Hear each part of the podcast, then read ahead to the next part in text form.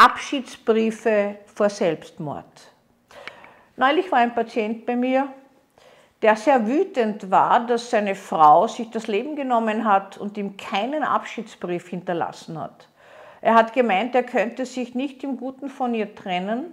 Immer wieder kommt Hass und Wut auf, dass sie ihm das angetan hat, dass sie ihn verlassen hat, dass er nichts mitbekommen hat, wie sie sich umgebracht hat. Sie hat sich vergiftet.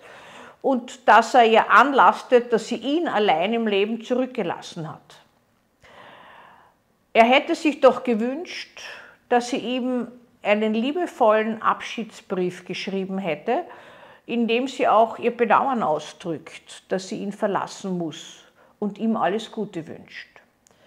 Nun, Abschiedsbriefe von Menschen, die sterben wollen, sind gar nicht so häufig, wie man gemeinhin annimmt und verraten auch nicht wirklich was über das Motiv, muss man sagen. Es gibt wissenschaftliche Untersuchungen dazu, die festgestellt haben, also wer Abschiedsbriefe schreibt, schreibt auch sonst gern im Leben.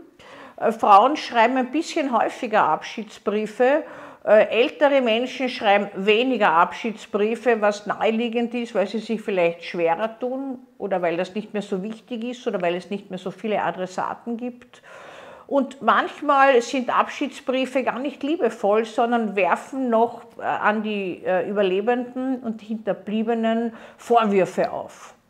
Das Schreiben von Abschiedsbriefen hat immer wieder sehr viel Beachtung gefunden. Wahrscheinlich gebührt ihm diese Beachtung gar nicht, weil die Verfasser von Abschiedsbriefen, die sich dann umbringen, sich von denen, die keine schreiben, die sich auch umbringen, nicht wesentlich unterscheiden. Aber der Patient, der zu mir gekommen ist mit dieser Wut im Bauch, hat mit dieser Partnerin einfach abgerechnet. Nicht? Also er hat selbst keine Ruhe gefunden und auch auf meine Frage, ob es denn nicht das gute Recht eines Menschen ist, sich in den letzten äh, Minuten und Sekunden des Lebens äh, auf sich selbst zu besinnen und nicht unbedingt jetzt auf die Umgebung, hat er anfangs gar nicht annehmen können. Wir wissen ja, dass bei anhaltender Trauer sehr viel destruktives Selbstmitleid dabei ist. Eigentlich tut er sich wahnsinnig leid. Er trauert weniger um die Frau, als dass sie ihm nicht mehr zur Verfügung gestanden ist. Wir haben das in einer langen therapeutischen Arbeit schrittweise in Erfahrung gebracht. Das hätte er am Anfang gar nicht ausgehalten, hätte es auch abgestritten, dass das so ist dass eigentlich seine Wut am meisten die ist, dass sie ihn verlassen hat. Dass er, wo er gemeint hat, er wird ein Leben mit ihr bis ans Lebensende, bis es halt gütlich dann zu Ende ist, leben, von ihr verlassen wurde. Und als ich ihn so gefragt habe, wie diese Beziehung war, erzählte er mir von ständigen Kämpfen, von ständigen Streitereien, vom Unglück dieser Frau auch, auch von seinem eigenen wobei Menschen mit Unglück anders umgehen. Manche lösen es, indem sie ihr Lebensband lösen. Eine sehr traurige, aber eine realistische äh, Tatsache ist, dass, das, dass manche Menschen Suizid begehen, um sich aus einer Beziehung zu lösen oder aus einer sozialen Situation, aus dem Leben zu lösen, weil sie es anders nicht können, was offenbar bei dieser Partnerin der Fall war. Diese Vorwürfe einem toten Menschen gegenüber stoßen in der Sozietät auf Befremden.